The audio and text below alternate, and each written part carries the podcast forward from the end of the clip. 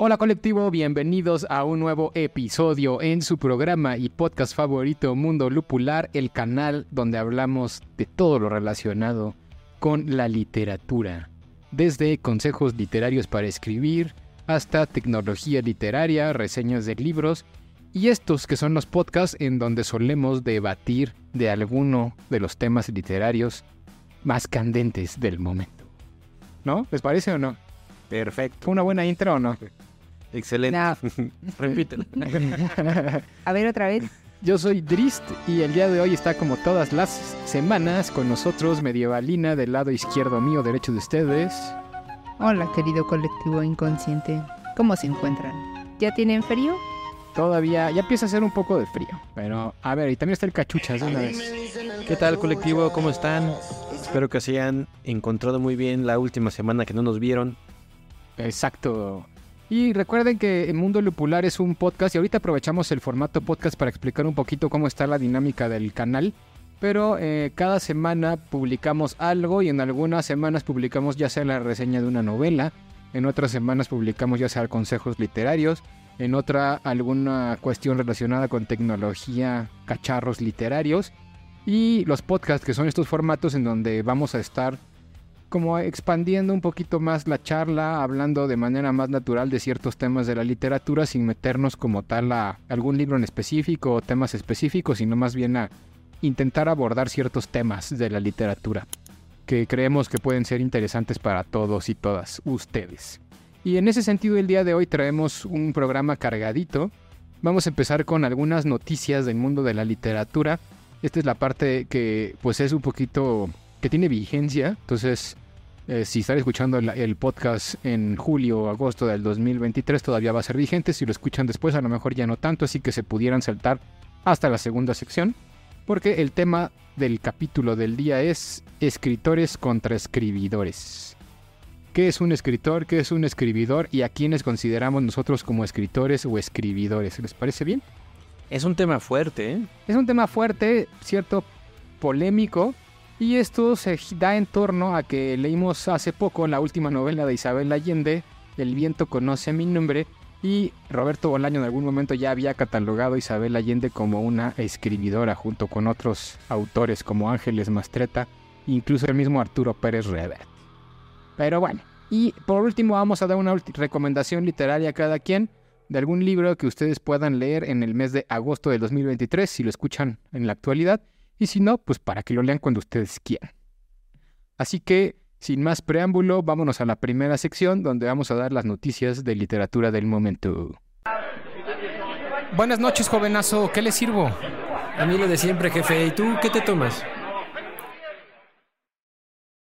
Pues muy bien, colectivo, estamos en su sección ¿Qué te tomas? Y en esta ocasión vamos a hablar de noticias del mundo de la literatura. Ya tenemos La sección te mayor actualidad. Sí, ya, siempre hemos tenido Siempre secciones. lo hemos tenido ¿Sí? medievalina. Acuerda que aquí hacemos lo que queremos, cuando queremos, como queremos. Y yo, porque antes teníamos hasta una cortinilla. Todavía Todavía la tenemos. ¿Todavía existe? Ah, es que no oigo el podcast. Taquero que no come sus tacos. Es que mejor hay que ir a otra taquería. Sí, o sea, las secciones siempre han estado, lo que pasa es que no siempre las vamos metiendo. Esa es la diferencia. Pero pues bueno, hoy sí tenemos qué te tomas. Y les voy a platicar cuatro noticias, algunas nuevas, algunas que están relacionadas con el mes de julio, junio del 2023, ¿les parece? Y esta noticia me llamó mucho la atención, la primera que traemos el día de hoy, y es de Gabriel García Márquez. A ver, ¿qué anda haciendo el Gabo? Pues ya no anda haciendo nada porque está enterrado tres metros bajo tierra. acuérdate. Pero todavía sigue dando noticias. ¿no? Sigue dando de qué hablar y esto es algo interesante porque acaban de anunciar hace pocos días que se va a publicar una novela inédita de García Márquez. Eso es pura estrategia Puro marketing. editorial, puro marketing. Eso era justo lo que yo les quería preguntar. ¿Qué opinan de este tipo de novelas inéditas? Pues mira, generalmente es eh, una estrategia para eh, seguir explotando el nombre de una persona. Pero no siempre son malas. Exacto. Y, y bueno, aquí entran varios temas en conflicto. Si realmente... Porque pueden pasar varias cosas. Uno, que hayan encontrado sus hijos, herederos, nietos, quien sea, algún libro de, de la- de cierto autor, ahí como en esbozos, en bocetos, en un cuaderno en la computadora, en archivos sin terminar, y que lo hayan decidido juntar todo para ver qué es lo que quedaba y seguir vendiendo más libros. Ese creo que es el escenario más bueno dentro de este tema. Pero también puede haber un escenario mucho más catastrófico donde realmente García Márquez no haya escrito una sola palabra de ese libro y solo lo vendan con su nombre para tener ventas. Exacto. O algo intermedio, que se haya encontrado algún texto inacabado, este, o no corregido, y después, pues algún editor lo corrige o lo termina y, y obviamente lo venden como si fuera de Gabriel García Márquez. Exacto. Que yo tengo un, un dicho que creo que es muy sencillo. Si en vida él no publicó eso fue por algo. De cualquier escritor, ¿no? Con el- Si él lo echó al cajón de lo voy a dejar aquí y lo olvidaré, es es- por, fue por algo, ¿no? Quiso publicarlo en su momento. Y lo mismo que pasó con Roberto Bolaño, que cuando se murió encontraron un montón de textos desperdigados por todos lados y empezaban a sacar libros. Ya no fueron uno ni dos, creo que fueron como tres o cuatro libros inéditos que no tienen una calidad así tan marcada. Pues porque no eran libros terminados, o a lo mejor eran libros que él decía, a lo mejor eran experimentos, en fin, no sé. Exacto, ejercicios o proyectos, bosquejos, digamos, si fuera un, pintor, pues a lo mejor descubre sus bosquejos, pero su, un bosquejo no es un cuadro terminado. Exacto. ¿no? Y alguien lo terminará y podrá quedar bien, podrá quedar mal, pero pues a fin de cuentas no es un García Márquez completo. Es como si tú este, vieras un Da Vinci a medio hacer y alguien más lo terminara y lo vendiera como si fuera de Da Vinci, pues no tendría el mismo impacto, ¿estás de acuerdo? Exacto. Lo que sí estaría, por ejemplo, a favor es que si tú eres, eh, pues digamos, fanático, por poner este término, de algún autor, pues sí te emociona leer hasta lo que escribió en una servilleta, ¿no? Exacto. Pero siempre y cuando sí haya sido 100% de ese autor. O sea, caso diferente es, por ejemplo, Robert Jordan, el de la Rueda del Tiempo, que ahorita está muy de moda porque ya va a salir la segunda temporada de la serie. No sé si será Ah, perfecto. No, no en sabía. septiembre, creo. Que a mí sí me gustó, a ustedes creo que no les gustó, ¿verdad? No les gustó tanto, pero este, pues bueno, Robert Jordan se murió antes de terminar la saga de la Rueda del Tiempo y la esposa de Robert Jordan le encargó a Brandon Sanderson que terminara la saga de la Rueda del Tiempo. Pero hay una diferencia es, muy grande. decía, es, es diferente. Eh, En primer lugar, es algo que se sabe, es decir, no se oculta. Exacto. Y el segundo, pues fue una mu- muerte intempestiva, que, no pudo concluir su obra, y bueno, se le pide a alguien más que la termine. Bueno o malo, no lo sé, pero es honesto, ¿no?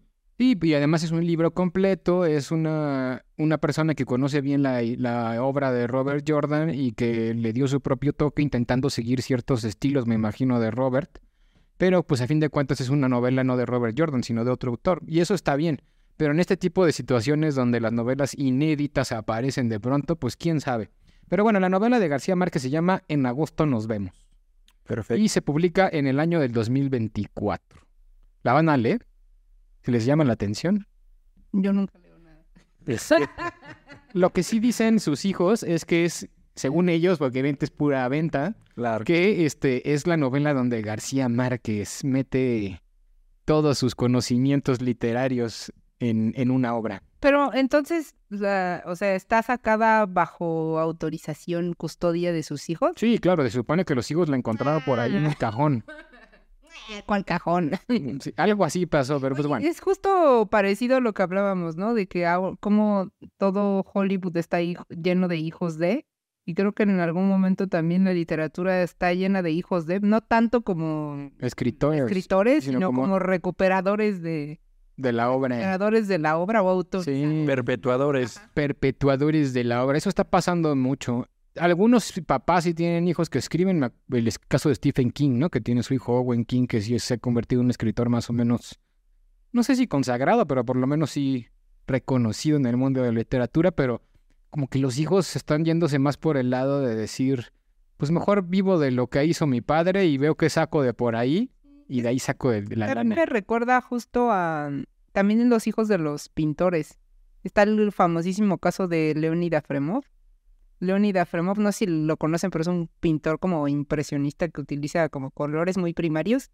Este, y muy, no muy primarios, sino puros. ¿De qué época puros. es? Es actual. Es actual. ¿Es actual? Este, pero es como... el- ¿Como fauvista? o qué? No, es como impresionismo. Este, ay, vale, les ponemos aquí uno, una foto. Aquí, mira.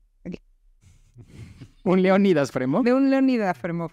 Y este, justo él, él, creo que me parece que vivió sus últimos años en México, es muy famoso. Este, y actualmente hay mu- muchísimas obras, porque fue un pintor que hizo una producción enorme. pero hasta la fecha sus hijos este, son los que venden sus obras, pero tienen un sistema bien padre. que eso es, o sea, lo pensaron así como de vamos a vivir de esto así lo más que se pueda. Este, lo que ellos hacen es que hacen como un sistema de préstamo. Entonces tú rentas la obra, un cuadro de Leonid Afremov, no sé, tres años y ellos te lo rentan y, y cuando terminan esos tres años tú puedes elegir cambiar de obra y seguir como con esto. Pero tú estás hablando que eh, si su papá pintó 100 obras o le quedaron 100 obras este, ahí sin vender, son 100 obras que tienen recirculando. Eso está padre y a la vez no, porque Ajá. no es tu cuadro. O sea, lo pones en tu pared un tiempo, pero después tienes que regresarlo. Pues fíjate que es una, una filosofía interesante que se utiliza, por ejemplo, también en los coches. Aquí en México no es muy común, eh, pero le llaman leasing, que es precisamente rentar un coche. Tiene sentido si entiendes que en realidad nada es tuyo, ¿no? O sea, realmente tú puedes eh, comprar el cuadro y tenerlo ahí, y entiendo que psicológicamente crees que es tuyo, pero solo puedes tener uno. En cambio, por una cantidad de dinero que te costó ese cuadro, quizá a lo largo de 10 años tuviste varios. Oye, pero en un coche es diferente, porque el coche es un super negocio, incluso para el que lo renta. Porque También el como los arte. coches se desgastan, pues a fin de cuentas lo rentas dos, tres años y luego rentas uno más padre. Y así te Pues la en idea es arte no como, eso. como tener una especie de membresía, o sea, la idea es eh, mentalizarte como decir, a ver, en vez de, de estar pagando un coche, por ejemplo, que en cuatro años, que cuando termine de pagarlo ya no vale nada, es como rentar un, un coche, pero siempre vas a tener un- el último modelo, Exacto. ¿no? Entonces, pues está padre también, digo, ya es cuestión de gustos o cuestión de, de enfoques, yo creo, ¿no? De cómo lo veas. No lo veo tan mal lo que están haciendo con los cuadros, en el sentido de que pues es una buena estrategia de, de venta, de Sí, mercadotecnia. seguramente es muy bueno en ese sentido. Este, para ellos, pues está muy bien, ¿no? Pero bueno, nos estamos desviando. Exacto. Pues bueno, Bueno, ahí estuvo la noticia. Ah, lo que estábamos hablando es justo cómo los hijos perpetúan el, las obras de sus papás. Eso sí, Exacto. ahí sí tiene que haber. Y ahí está, ¿no? Una nueva novela de García Márquez. En agosto nos vemos. A ver qué tal está. A ver si la leemos después. Quién sabe de qué trate, porque no han dicho de qué trata. Solo han dicho que es la mejor obra porque conjunta todo lo que aprendió su padre a lo largo de Y va a estar en agosto de 2024. No, no, se llama En agosto nos vemos. Así es, es el título de la padre novela. que fuera en agosto. Pues a lo mejor sí. Digo, yo creo que se va. Ni siquiera creo que haya tenido nombre y seguramente hasta el nombre de la novela es publicidad de. Claro, más bien es el conjunto de todos los errores del escritor que lo hicieron hacer los libros que conocemos que él quiso publicar realmente. Exacto. Entonces, pues a ver qué tal está. Pero otra noticia que hace como 15 días y que es importante: muere Milán Kundera a los 94 años. A mí me impresionó mucho esta noticia porque en mi cabeza Milán Kundera murió hace como 200 años. Yo no sabía que Milán Kundera estaba vivo y creo que es un efecto Mandela. Es- no, no es un efecto Mandela. Yo creo que es un efecto porque a todos, por lo menos los que vivimos en México, no sé si te pasó cachuchas o a ti medio Belina, en la escuela y no en la universidad, sino en la preparatoria, por alguna extraña razón, uno de los libros que te dejaban leer era La insoportable levedad del ser. Y generalmente cuando tú lees un libro en la prepa, siempre es de escritores bien viejos que ya llevan muertos de 300 Platón. años. Entonces creo que esa es la razón por la cual nosotros a veces decíamos, ¿a poco Belán Condera seguía vivo? ¿no? O sea, como que en el momento de... En mi cabeza Milán Kundera era un escritor que nació en los 1800. Exacto. Pero pues no, mira, Belán Condera ahí andaba. En realidad sí, este, de hecho es un escritor muy prolífero, tiene muchísimos libros. Exacto. Sí, el más famoso es- insoportable levedad del ser fue de los primeros, pero no es de los últimos. Y no, no es de los últimos, de hecho tiene muchísimos más. Y sí se siente cuando tú lo lees como un escritor eh, pues contemporáneo, o sea, no es una literatura que te remita a, a la narrativa de 1800 y tanto. Lo que sí entiendo es eh, que hemos hablado tanto de Milán Kundera, o sea, ¿quién no ha leído un libro de Milán Kundera, no? Que parece que lleva toda la vida parece que lleva toda la vida ahí. ¿no? Exacto, pero es porque nos obligaban a leerlo en la escuela. Eh, En muchos casos, por lo menos en México, no sé en otras ciudades u otros países. Igual y eso le va a pasar a nuestros hijos con Gabriel García Márquez o con... algún- Nomás que él sí está muerto ya. No, sí, sí. Ay, Va a pasar eso con... ¿Con quién? Con alguno de los autores que ahorita están en la... ay, En el mainstream. Con este, con nuestro amigo, ¿cómo se llama? El que no estoy de acuerdo. Este, No nos cae gordo. Daniel Daniel Saldaña. Saldaña, Daniel Saldaña París. Sí. bueno, a mí no me caes gordo, Daniel. A mí tampoco. pero tenemos que, que... A mí tampoco me caí gordo. Yo no me subí al tren del mame de odiarlo. Este...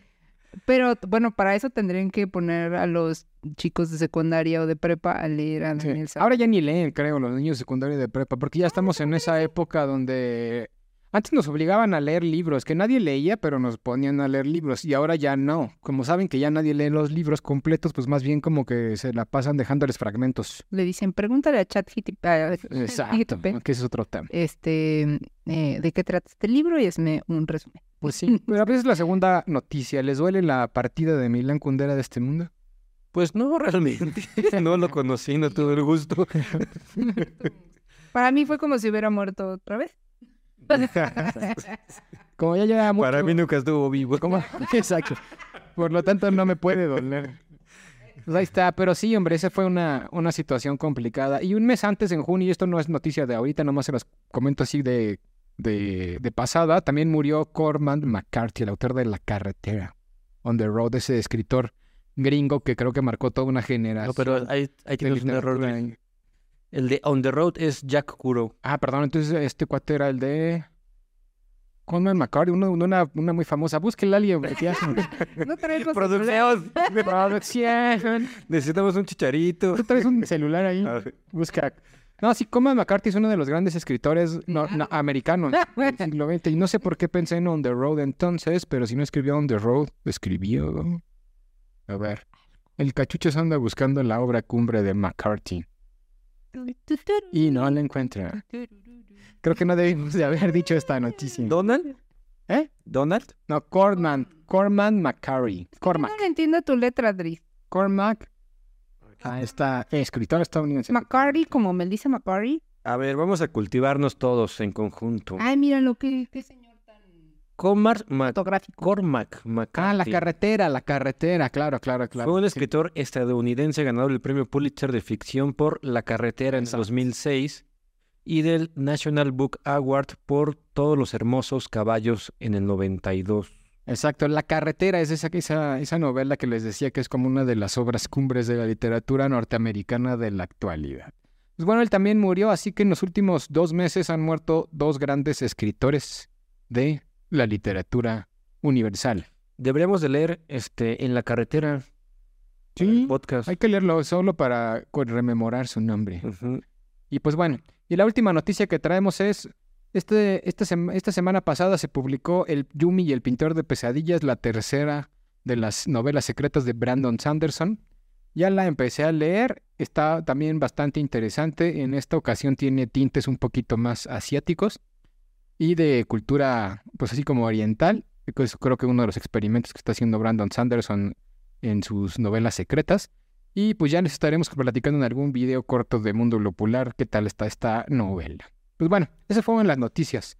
Así que ahora vámonos a la sección donde vamos a platicar ahora sí del tema fuerte del día, que es ¿qué es mejor, ser un escritor o ser un escribidor? O a quién consideramos escritores y a quién consideramos escribidores. Vámonos para allá. Perfecto. Pues mira, yo quisiera hacer una... Espera, Perdón, todavía- perdón, vámonos, vámonos. ¡Ey, cantinero! ¡Sírveme la divorciada! Pues muy bien, estamos en la sección Sírveme la divorciada donde vamos a platicar de escritores y escribidores. Primero, ¿qué es? Después, ¿qué con- si consideramos que realmente debería de existir una distinción entre escritores y escribidores? Y a ver a quiénes consideramos como tal. Pero antes de eso, antes de que me den su opinión, nada más una breve definición de la RAE. Según la RAE, un escritor es una persona que escribe, tal cual. Pero pues más bien lo que hace a lo que hace referencia es que es una persona que escribe pero arte, ¿no? De una manera correcta, una buena historia, una buena novela y demás. Mientras que un escribidor, y así tal cual lo dice la RAE, es un mal escritor. Justo eso quería compartirles. También el diccionario de Oxford, si tú buscas la palabra escribidor o escribidora, te sale así tal cual mal escritor. Entonces, vamos a, a definir esto, vamos a, a ponernos de acuerdo. Y ahí tenemos un problema, ¿no? Porque ¿qué es un mal escritor? Sí, pero yo creo que sí se puede definir. Sí se puede definir.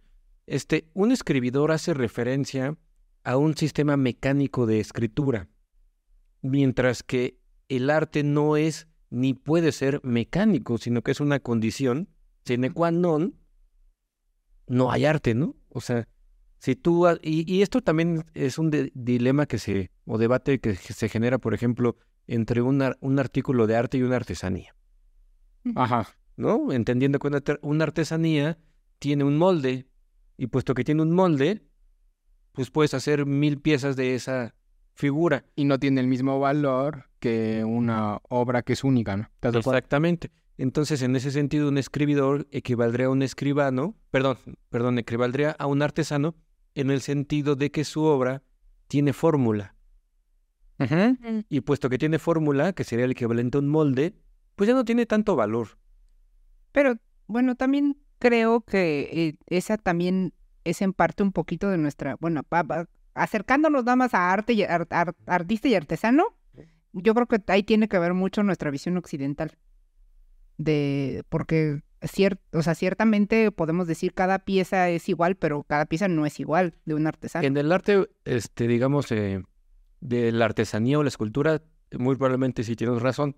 Ajá. Solamente lo utilicé como ejemplo, pero Sí. ya en la, en la literatura o en, el- o en el arte de escribir, creo que escribidor es una palabra que alguien inventó, no sé quién la haya inventado, pero o, o de esas palabras que se generan sin necesidad de que alguien la, Pues mira. la- la mencione. No sé si lo... Digo, yo conocí la palabra escribidor con Roberto Bolaño, justamente. Hubo en la- una entrevista donde le preguntaron que... Bueno, donde él menciona que consideraba a Isabel Allende y a Roberto Pérez Reverte y a Ángeles Mastreta como escribidores, mientras que a otros autores como a Silvina Ocampo las consideraba escritores. Exacto. Y no las define, solamente dice que hay años luz de diferencia. ¿Pero de qué? ¿Quién sabe? ¿No? Solamente dice. Voy a intentar definirlo. Mira, a mí me queda muy, muy claro para mí mismo que un escritor y un artista genera una obra a partir de una experiencia vivencial subjetivísima, pero real, que logra transformar en un objeto que todos podemos identificar o identificarnos con él. Sí, Mientras que un escribidor no ha vivido las cosas que escribe, pero se atreve a escribir de ellas de una forma que te genera un sentimiento de no autenticidad. Oye, pero entonces cualquier escritor que hable de, del futuro o del pasado y que está en la actualidad sería un escribidor en ese sentido, ¿no? Porque no ha vivido esa parte. No. Es decir, ¿O a qué te refieres? yo puedo vivir una experiencia muy subjetiva y después darle la forma de un cuento de ciencia ficción que hable del futuro, pero esencialmente sí sé de lo que estoy hablando. Y el escribidor no. El escribidor es como una especie de escritor de oficina. No sale a vivir. Por ejemplo, Henry Miller decía, el 99% de la literatura se hace lejos de la máquina de escribir. Tienes que salir a la calle, tienes que vivir y después tienes cosas que contar. Pero si te la pasas en tu casa, Sí, claro. Pues está raro porque entonces estarías en esa en ese cajón entrarían autores como Emily Dickinson, por ejemplo, ¿no? Que nunca salía de su cuarto y es una de las grandes poetisas. Ahí va otra cosa. La poesía no es una cuestión, eh, sino total y completamente abstracta y subjetivísima, que sí puedes ejercer incluso encerrado en un cuarto, ¿no? Como también lo hace Virginia Woolf, ¿no? Pero creo que, aunque la línea es delgada, al menos para mí mismo, Sí, sí, te entiendo. Sí sé explicar cuál es esa diferencia, ¿no? También hablabas de las fórmulas, pero yo creo que todos los escritores tienen una fórmula, independientemente de si son escribidores o escritores. A lo mejor la diferencia podría ser en que en los escritores no se nota tanto la fórmula y en el escribidor sí. Yo creo que el escribidor abusa de la fórmula y el escritor genera fórmulas que no las, las genera, es decir, es la primera vez que se hace un Picasso.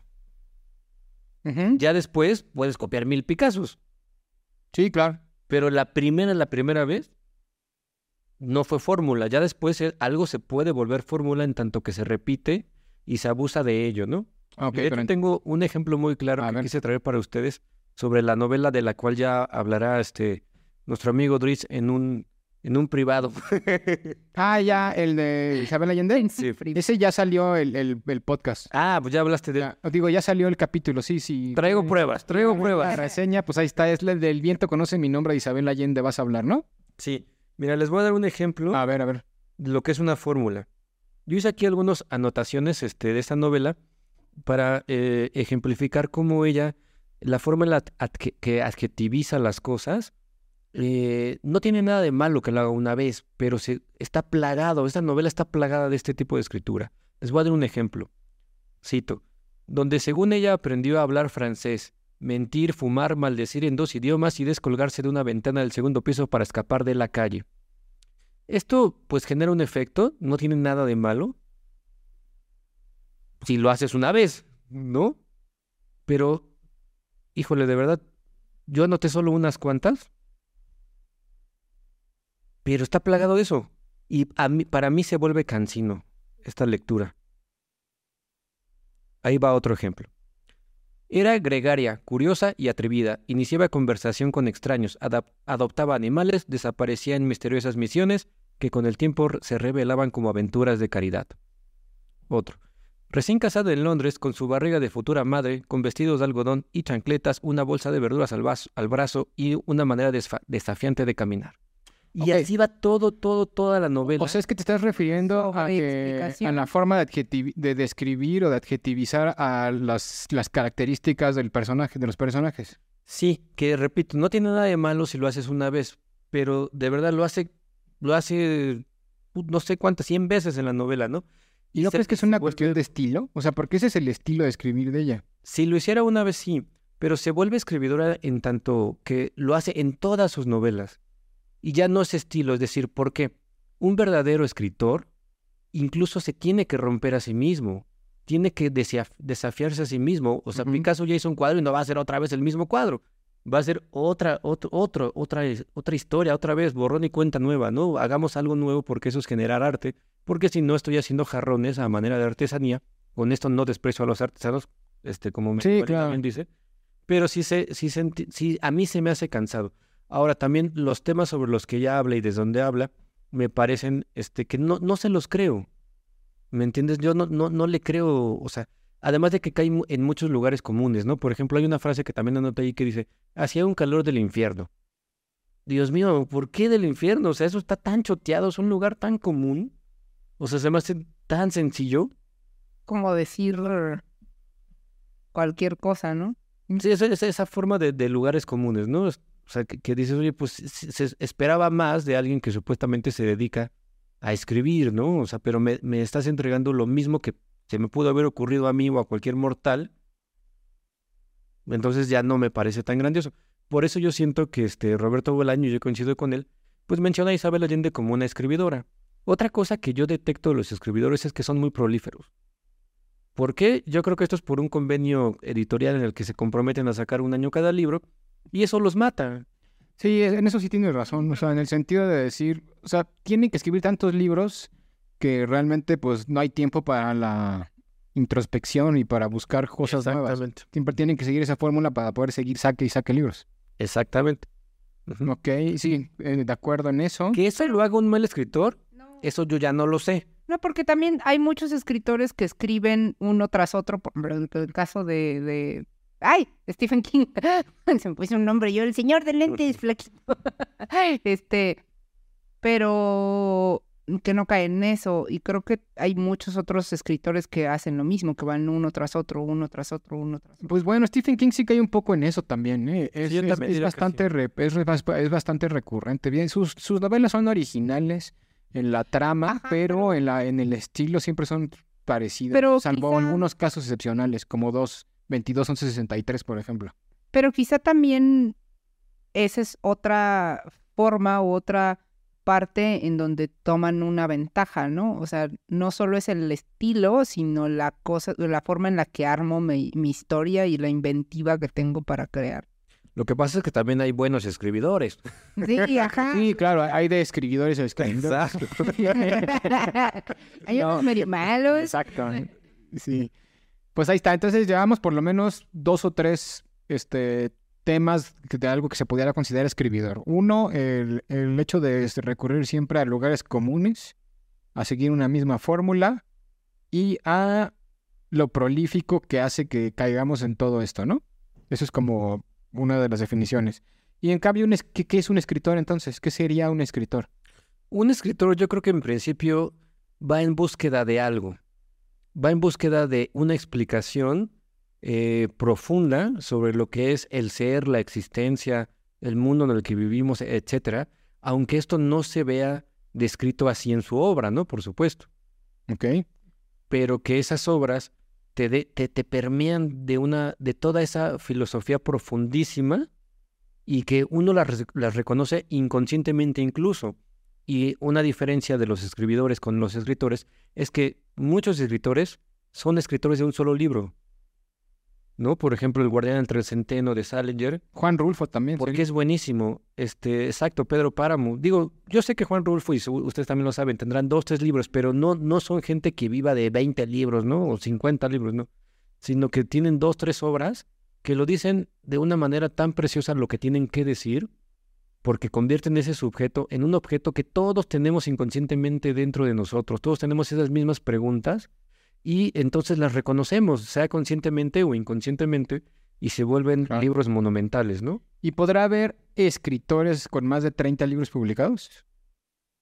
Pues yo creo que podría ser. ¿O crees que una de las características del escritor es que No, no creo que sea una regla, pero, o sea, en general los escritores escriben menos y los escribidores escriben más. Eso es en general. Pero pues, acuérdense que siempre hay excepciones, ¿no?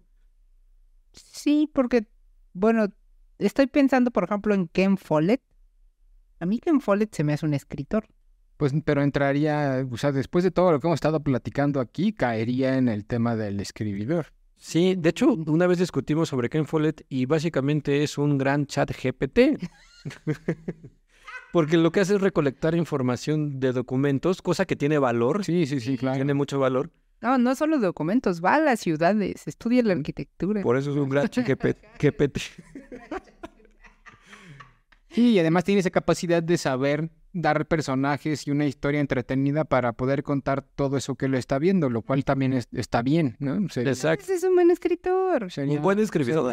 sería uno de los es- buenos escribidores, quizá, ¿no? Mm. Exacto. Entonces entraría ahí y yo creo que Stephen King también estaría pues ahí mismo entonces. Claro, sí, exactamente.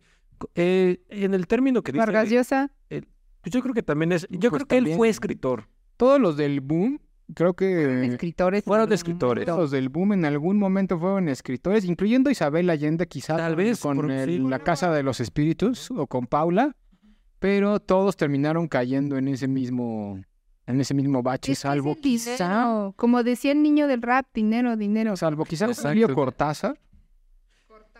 Sí, yo creo que Cortázar es de los pocos que se Cortázar sí se salva. poco. Aunque hay gente que lo odia mucho A, también. a ¿eh? mí me caga Cortázar porque es muy pedante. Pero Bueno, no- pero eso es otra cosa. Ajá, pero no cae en es esos que no, clichés de los que sí, estamos sí hablando. tiene un cliché con, por ejemplo, con, con Rayuela, tiene un cliché de que todo lo quiere hacer muy ostentoso y intelectualoide. Entonces todo el tiempo mete frases en francés y, y hace comentarios intelectuales y, o sea, Sí, puede ser. o sea, sí, sí, Sí, y- tienes pero sí abusa mucho de ellos. O sea, de que en cada capítulo te encuentras tres comentarios pedantes en francés y, y que hacen referencia a alguna cosa. Sí, tienes razón. En esa parte tienes razón, pero no estoy tan seguro que ser pedante te evite ser escritor. Es decir, em, por ejemplo, Julio Cortázar tiene una imaginación desde mi punto de vista súper abundante, Pero sus cuentos son, o sea, él es son- mejor cuentista. que son maravillosos. Bueno, sí, bueno, pero yo creo que Julio Cortázar para mí sí es un escritor, aunque sí estoy de acuerdo en que está así parado entre la muralla entre escritor y escribidor, pero no creo que tenga una fórmula, o si tiene una fórmula, es una fórmula abstracta que él llama la patafísica. De hecho, la patafísica se estudia todo, ¿no? Que es simple y sencillamente convertir lo ordinario en extraordinario y lo Claro. extraordinario en ordinario. Sí, la, Y frase eso- célebre, ¿no? De curioso que la gente crea que tender una cama es lo mismo que tender una cama. Esa es como una frase Exacto. patafísica por excelencia. No es lo mismo, iba a venir Michelle. Este, sí, exactamente, ¿no? Entonces yo creo que él es muy bueno en lo que hace, pero sí, él, él sería un poquito más difícil de juzgar. Para mí es buen escritor, pero sí también he conocido gente que, que me ha dado de palos y me dice, no, Julio Cortázar es un fenómeno este, mercadológico del boom latinoamericano y demás. Y también les creo, ¿no? que No- también tiene parte de eso. también Sí, tiene también parte de tiene parte de- y también tiene toda esta parte este romántica con Alejandra Pizarnik y todo el, el, el- la- el amor este bueno no amor sino la amistad este mm, ay se me fue el nombre de este término cuando se man- mandan cartas Epistolar. Epistolar. epistolar Por ejemplo, es raro encontrar a un escritor latinoamericano que sea le- netamente escritor. Sí, Por lo menos conocido. no solo era Pues, también no, poesía No, Borges sí estaba ahí. Horacio Quiroga, este, yo digo que también Roberto Bolaño. Si bien Roberto Ah, Bolaño eso- eso estuvo es a punto de ¿eh? convertirse en escribidor, ¿eh? Exacto. De hecho, yo creo que sí llegó a convertirse en escribidor al final. Ya después de los detectives salvajes para acá, Ya era más un escribidor con la misma fórmula de buscar al, al poeta, al escritor. Montero sí es perdido. escribidora. Sí, por Sí, claro. Ahora, ¿cómo se vuelve un escritor escribidor? Creo yo que gran parte Dinero. de la culpa es la editorial. O Lo sea, vuelven a escribir. Sí, el dinero, Que de hecho es- supuesto. Javier Velasco habla un poco de eso en su último libro. Sí, al que yo le hice una crítica muy Ajá. fea que, que- que luego casi me. Este, pero pasa que, fíjate, otra teoría que yo tengo es que todos los grandes escritores solamente tienen un tema en toda su obra. Toda, o sea, están obsesionados con un tema, sea esto la muerte, sea esto la vida, sea esto este, los fantasmas, o sea esto el dinero, o la, el capi- la sociedad, o lo que sea, pero tienen un tema. Y cuando tú tienes un tema, ese tema puede ser explotado según tus capacidades este, de autenticidad en una, o dos o tres obras. Pero como Quiroga y la muerte, lo oscuro, la sombra, etcétera. Pero si la editorial te dice, oye, este- eres muy bueno y vendes mucho, te quiero seguir explotando, no te lo dicen así, pero es lo que buscan, necesito una novela cada año, pues claro que ese tema se va a empezar a agotar, ya no va a ser igual, va a perder efecto, va a perder valor y todo, ¿no? Y pasa también con la música. ¿Cuántos artistas no hay eh, musicalmente hablando que hicieron un excelente disco y después ya no hacen nada bueno, ¿no? O los What Viven Wonders, ¿no? Acá. Exacto, sí, pasa en cualquier arte, yo creo. Eso es Sí. como una característica ay, del arte en particular, ¿no? Los, los escribidores, los... No sé cómo llamarle a un pintor escribidor. ¿Sí me entendieron? No, sí, no, todavía no hay término. ah, sí. Gran parte. No, no, no, sí, eso ya es... Que no, Un saludo. Nos viera. Un saludo a él. García Villarreal. El otro día estaba viendo tus obras y no me alcanza por comprarte un algo, Exacto. pero cuando me alcance te voy a comprar uno, es uno de mis sueños. Oiga, pues a ver, va, otro escritor latinoamericano que se me hace que sí es escritor, Felisberto, por ejemplo, ¿se acuerdan de Felisberto? Claro. Él sí tenía esa, esa característica. Fíjate que Horacio Quiroga y Felisberto Hernández este, son eh, autores que yo creo que fueron escritores de los cuales otros autores se colgaron para hacerse escribidores. Y Claro. de ahí todo el boom latinoamericano, por ejemplo. Que por ejemplo Cortázar tomó mucho de Felisberto para, para escribir su real, su, su, Su su patafísica. patafísica, sí, porque Felisberto es patafísico Sí, totalmente. y es un pata, es una, es un patafísico natural, ¿no? Ni siquiera creo que haya estado pensando en ser patafísico. Exactamente. Exactamente. Y fíjate eso que acabas de decir, lo vamos a ver este, en otro capítulo precisamente de teoría del cuento. Dice, tú, tú escribe sin andarte preguntando si eres bueno o no, o qué estás haciendo, solo hazlo y un día serás bueno. ¿no? Y yo creo que eso es algo que hizo Felisberto Hernández, también este, Quiroga y los grandes escritores, que muchas veces, fíjate, otra, otra característica de los grandes escritores es que muchas veces ellos escriben con una fe en lo que ellos están considerando correcto y nadie les cree. Claro. Nadie les cree porque eso no va a vender, porque pues ahorita no está de moda o lo que, lo que sea. Y ya después eh, el tiempo los este, reivindica. Les darán la razón. En el mejor de los casos y en el peor de los casos, y yo me he preguntado esto, ¿cuántos buenos escritores habrán muerto en el anonimato? Pues por culpa de las editoriales, ¿no? La verdad. Pues muchos, ¿no? Desafortunadamente. Sí. Total, o sea, ese es el, esa es la gran condena del arte. Hay, hay tanta gente, hay tanta creación que pues evidentemente el ochen- o sea, seguramente habría cien mil Quijotes si, se hubiera, si tuviéramos la capacidad omnipresente de encontrarlos. Nomás que se terminan muriendo o en el olvido o por que se pierden o lo que sea. ¿Y cuántas obras? Por, justo en la Edad Media hay muchísimas obras que ni siquiera están encontradas, que están enteras. Por ejemplo, la primera obra de teatro de la Edad Media no está entera. Y, y es este, pues, es así como, ¿no? La, la gran eh, eh, este, obra magnánima teatral, porque es la primera de la Edad Media, pero ¿cuántas hubo antes de esa? Sí, Pues, claro. Durante esa. No, pues toda la, mejores. la literatura griega que tenemos seguramente es el 1% de la literatura griega. Pues todo lo que se perdió en la biblioteca de Alejandría se También. supone, ¿no? Que ahí acumulaban toda la literatura justamente griega y de otros, de otros, de otras ciudades, ¿no? Que iba a decir países, pero pues en esa época ni existían los países, ¿no? De Latitudes. otras, de otras culturas y demás. Oigan, y ya para ir cerrando el tema entonces, a ver, digan, vamos a decir un escritor y un escribidor que consideremos de los que no hemos platicado que haya por ahí. O sea, ¿a quién considerarían un buen escritor y a quién considerarían un escritor sin duda de que es escribidor? Mira, yo me voy a aventar un volado. Me voy a aventar, bueno, no un volado, más bien una apuesta. Yo le apuesto muchísimo a un escritor contemporáneo que se llama este, Mohamed Bursar. Editado en, en anagrama, su, su Mm. novela, la primera que, que tiene, Se llama este La más recóndita memoria de los hombres. Ya lo había recomendado yo en otro podcast. Este, bueno, en otro capítulo de este podcast. Solo hago este podcast. este, yo se lo recomiendo muchísimo. Yo creo que él es un escritor, un escritor hecho y derecho. Eh, y un escribidor, pues este, pues hay varios, la verdad, ¿no? Muchos. Yo creo que hay muchos. Sí, o sea, evidentemente la mayoría van a ser escribidores. ¿Estás de acuerdo? sí, Porque de- en mil escribidores habrá un escritor. sí, claro. Que ser escritor, según lo que hemos estado platicando, es tener esa capacidad de sobrepasar la creatividad humana y encontrar una innovación que pues no es tan fácil encontrar, ¿no? Pero si te ocurre así alguno que sea como muy famoso y que todo el mundo ame y que digas, este seguro es escribidor. Pues yo creo que este Javier Velasco ya terminó en eso. Uno así, pues a mí, a mí es que yo creo que todos terminan en eso. No sé si existan, bueno, yo creo que sí, seguramente sí hay, hay gente que desde el principio fue escribidor, ¿no? Que desde el principio Sí. intentó hacer este tipo de Sí, que siempre novelas vendibles. ¿no? Normalmente es la gente que busca la fama, que busca vender a toda costa, que no le importa pues más que es- se hable de él, etcétera. Sí, ¿no? y generalmente son, son este tipo de escritores que se agarran del- de los temas, ¿no? Actuales, ¿no? Por ejemplo, ahorita, si está de moda el poliamor, pues me voy a aventar una novela que se hable de Exacto.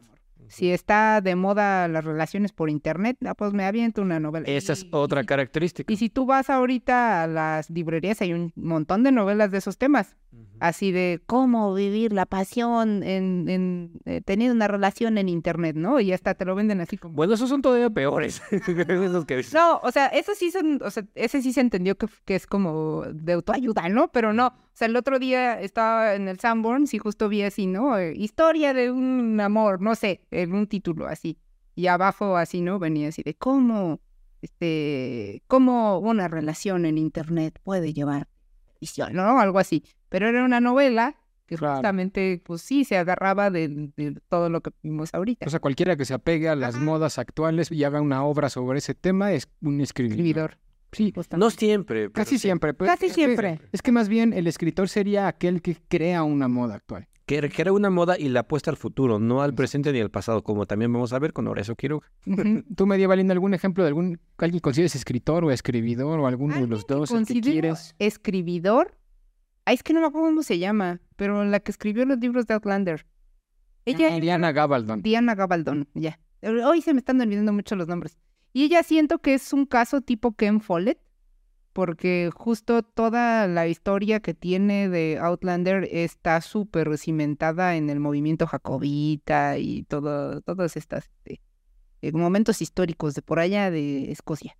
Pero, este, pues sí, o sea, a fin de cuentas es una historia de amor que se repite y se repite y se repite, y incluso cuando llegas a, a cierta parte de, de los libros, yo me quedé en la mitad del segundo. Sí lo quiero continuar porque es una historia que sí me gustó, o sea, sí es, pues está entretenida, el esto del viaje del tiempo y, y es todo esto, ¿no? Pero, este, sí llega un momento en donde, pues, es un puro dato histórico, ¿no? Y así como de, ay, ya avanza, que alguien se bese, Que pase algo. que pase algo. Ok. Pero sí, siento que justamente pues ella ya este, escribió Outlander y, y tuvo la fortuna de que la llevaran a, a la televisión y ahorita me parece que sacó un nuevo libro. Sí. También está inspirado en la historia de Pues es que, por ejemplo, eh, eh, eh, yo creo que todos los escritores de fantasía o la mayoría cabrían dentro del rango de escribidor. Es lo que te iba a decir, ese es un género que se presta muchísimo a ser escribidor. Sí, porque claro. se, se vuelve eh, y, y es algo que, que mucha gente, este, porque alguna vez este, entré así como a grupos de Facebook, ¿no? De, de, de las fanáticas de Diana Gabaldon. Y muchas con- eh, estaban de acuerdo en eso, de que llegaba a ser como muy tedioso, muy cansado en algún momento ya leer sus libros, porque eh, atiborraba, ¿no? O sea, de repente ya, ya la historia ya no era Jamie Clare que tú querías estar sabiendo qué les está pasando, en dónde están, en qué, en qué hilo temporal están o no sé qué, y de repente te aventaban capítulos y capítulos de cómo había sido la revolución jacobita y este, y cómo había sido todo, eso. Entonces, pues en cierto modo sí es como eh, a, a- a mí es algo que, por ejemplo, me gusta de Ken Follett, que Ken Follett sí mete un montón de datos históricos, pero nunca te aburre. O sea, tú estás así, ¿no? Al filo de la, de la historia. O sea, me acuerdo mucho del libro este del escándalo Modigliani. Y hay una parte en donde, eh, si no lo han leído, es un gran libro que les recomiendo. Este, que está esta doctora en historia del arte buscando el Modigliani perdido y va por todas las iglesias de no me acuerdo qué ciudad y, de repente se le prende el foco, ¿no? Y dice, claro, ¿cómo voy a encontrar la pintura de Modigliani si Modigliani era judío? ¿No? Entonces de ahí va un datito histórico sobre la vida de Modigliani dentro de la trama de esta chava recorriendo de iglesia a iglesia buscando el cuadro perdido. Entonces siento que este cuate tiene esa mm, habilidad de sopesar dato histórico y meterte referencias con seguir la trama del libro y que no te aburras y que no te olvides que a Juanito le está pasando esto, ¿no? Y siento que Diana Gabaldón es algo que en lo que cae muy feo, o sea que de repente sí se le olvida la historia. Ok. O sea, bueno, pero ser escrición y escribidores. ¿Y escritor? Escritor, pues estoy pensando, no sé ustedes, pero siento yo que un escritor mexicano que yo consideraría escritor sería Alberto Ruiz Sánchez. Todo lo contrario, pienso yo. Oh, yo también No creo que es escribidor. Súper escribidor. No, yo creo que no. Yo creo que sí, súper escribidor. Pero yo creo que en algún momento, solo con la... la- la Usa su misma la fórmula erótica Pero también cursi escribe para poesía escribir novelas. Y hace muy buena... No, pues los escribidores tienen esa característica. Te escriben lo que tú quieras. Dale un tema y ahorita te hace una novela. Si quieres que te escriba un... O sea, esa es otra característica. Un escritor no, se, no, no escribe algo que él no quiera realmente escribir. Exacto. Lo cual tampoco, o sea, eso es una buena característica para el escribidor, porque a fin de cuentas el oficio de la literatura es un, es una, es un oficio. Uno tiene que saber vivir de la literatura, ¿no? Y Ah, Fíjate, acabas de dar otro punto clave, ¿no? Yo creo que oficio, como bien lo dices, es lo que yo me refería como artesano. Ya lo haces por un Sí, claro. oficio. Pero es que, te digo, Y el escritor, no, el escritor se atreve a morirse de hambre por su arte. ¿no? eso en el siglo XIX, cachuches. Todavía, ya todavía, no, todavía. Ya no pasa, eso era la idea de romántica ramoesca. Esa era lo- es la idea romántica, pero es, la- es una parte de lo que es la esencia de un artista, ¿no? Es decir, estar dispuesto a todo. Si ya no pasa o pasa, bueno, ya es porque la circunstancia este, económica, política, social, etcétera, ha cambiado, pero tiene mucha fe en, en su obra, ¿no? Y esto, se obsesiona con su obra, se enajena. Claro. Sí, Ya que después ahorita- funciona, ¿no? Es otra cosa, pero... Ajá. Ahorita ya no mueren de hambre porque generalmente el escritor ya porque tiene sus un papás trabajo. los ayudan, pero- Ajá.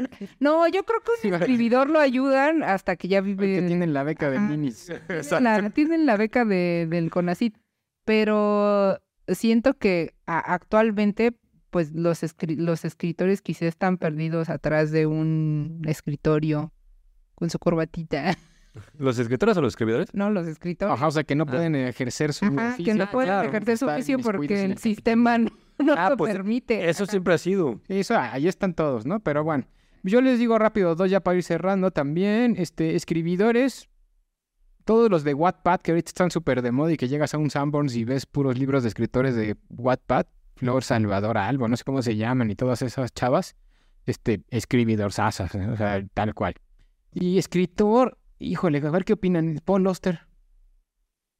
Yo creo que Pablo Auster fue escritor y no sé si se está volviendo o se volvió este escribidor, porque también tiene muchos libros, ¿no? Y, y Tiene muchos libros, pero yo no he Sí, son encontrado buenos. una fórmula como tal en sus novelas que Te se entiendo, te entiendo. tanto. Por eso tengo duda. Pues más te bien, entiendo porque también me pasó lo mismo ahorita que mencionas a Milán Kundera. Milán Kundera o Gelbeck. Pues a Milán Kundera, híjole, no sé. Es que esos son escritores que están en la línea entre las dos cosas, ¿no? Y yo creo que... No, es que yo creo que sí. Es que, miren, si, si, si ponemos que... Es que si estamos dando por sentado que un escribidor es alguien que escribe muchos libros y que gana mucho dinero y que el escritor solo es el que escribe pocos libros, etcétera, vamos a dejar a el 99% de los Pero escritores como escribidores. Carlos Fuentes, por No, ejemplo. escribidor saso, Sí. ¿no? No, o sea, pero acuérdate que no, no es un hecho, o sea, no es una Ah, regla, en la ¿no? región más transparente es un libro que sí Ajá, pudiera haber Por eso, es- o sea, siempre son cosas como que están ahí. Entonces la conclusión más bien sería, hay escritores que tienen libros de escritor con mayúscula y que posiblemente algunas de sus otras obras sean escribidores. Entonces yo creo que más bien la conclusión, a ver qué les parece, Es por obra. No existen los escritores y los escribidores, existen novelas escribidoras. La gente que nos lleva una hora viendo escritoras. Sí, sí, claro. Entonces, eso sería mucho más lógico, incluso hasta más prudente, ¿no? Es, sí, en tanto que Bueno, O sea, sí, algunos coinci- No, no, yo creo que sí. Sí en tanto que este, uno no juzga nunca al autor, juzga la obra, ¿no? Entonces, Así debería ser. entonces en la, en la RAI, en el diccionario de Oxford, dicen escribidor es el que escribe mal. Pues bueno, yo creo que no está tan claro eso, No, porque no, realmente no escriben mal. porque la obra es la que debe ser juzgada. Puede o sea, haber una novela escrita por un escribidor que sea una buena novela escrita. Sí, claro. O sea, un escribidor debería de permitirse a sí mismo hacer una buena obra de vez en cuando, ¿no? Exacto. O sea, como a ver, voy a... Entiendo que el escribidor pues es para sobrevivir, lo- me queda clarísimo. Entonces, pues puedes tener 10 novelas en lo que no se te ocurre nada bueno que hacer, que sean de, de escribidor, pues para sobrevivir y de repente ya te avientas una que sí sea de ti, que sea auténtica, etcétera. La cuestión aquí es no sé qué tanto te coma la ambición y toda esa parte, ¿no? Como que... es- Mm, Se me figura un poco como, por ejemplo, los actores, ¿no? Eh, está el típico actor que, que está, no sé, todo el tiempo saliendo en series de televisión o, en telenovelas igual, ¿no? Pero siempre hay un nicho de actores que también van y hacen teatro. Y dicen, pues el teatro no me deja mucho, pero a mí me gusta hacer teatro. Y obviamente los ves en la tele y igual y salen en una telenovela sosa, pero igual y los vas a ver al teatro y están presentando una obra chida, ¿no? y el teatro les permite dar como todo eso de sentirse actores de verdad, ¿no? De decir, bueno, soy un actor de verdad, estoy en la obra. Y... Claro. Sí, sí, por supuesto. Yo creo que es, desgraciadamente, la, mano, la mano invisible del capitalismo todo lo toca y todo lo pervierte, ¿no? Entonces, a todo le intenta sacar jugo y ser explotado, y es cuando se empieza a pervertir la verdad, el verdadero espíritu de lo que se está haciendo, ¿no? Sea teatro, sea escultura, pintura, etcétera, ¿no? Y aquí hay que tener mucho cuidado porque, desgraciadamente, como consumidores de arte, pues luego nos confunden. ¿no? Y, y- y estás creyendo que estás consumiendo un buen arte cuando ni arte estás consumiendo, ¿no? Sí, es como, como los las kiosquitos que yo odio de las plazas comerciales, donde hacen las réplicas de pinturas. Sí, Dices, esto es una vil réplica, o sea, si quieres una re- réplica de una pintura, vete al centro y cómprate una litografía. Porque vas a uno de estos kiosquitos, son pinturas que tienen una muy mala técnica y que seguramente quienes las hacen son chicos que se dedican a pintar o, o artistas jóvenes que se dedican a pintar y que les pagan nada por la pintura que están poniendo ahí para venderte. Y todo eso va a ser sustituido por la inteligencia artificial, porque la inteligencia artificial sí puede sustituir escribidores, malos pintores, etcétera, puesto que es mecánico, pero no puede, o al menos hasta ahora, eh, sustituir a la razón. Mientras no haya un razonamiento artificial, estamos a salvo. Cuando existe el razonamiento artificial, adiós, Skynet, este, Terminator. Exacto, ahí es cuando ya vamos a estar muertos. todos. Pues bueno, entonces, la definición de la RAI está mal. Escribidor no es un mal escritor, porque para hablar de mal es subjetivo y la verdad es que en la subjetividad pues caben muchas cosas. Más bien, hay escritores que pueden tener novelas de escritor ah, y, y así como tienen una buena novela de escritor, también tienen 20 de escribidores. Hay escritores que definitivamente toda su vida son puro escribidor y también debe de haber por ahí algún escritor que sea 100% un escritor. Así que hay que- hay Normalmente que de un libro. a la obra como un ente independiente y no tanto al, al autor como un todo, ¿no? Creo que esas serían las conclusiones que podríamos sacar. ¿Están de acuerdo? Es- estoy de acuerdo, contradíganos en los comentarios. Exacto. piensa distinto, nos encantaría escuchar a los que piensan distinto. Los que piensan igual, pues denle like.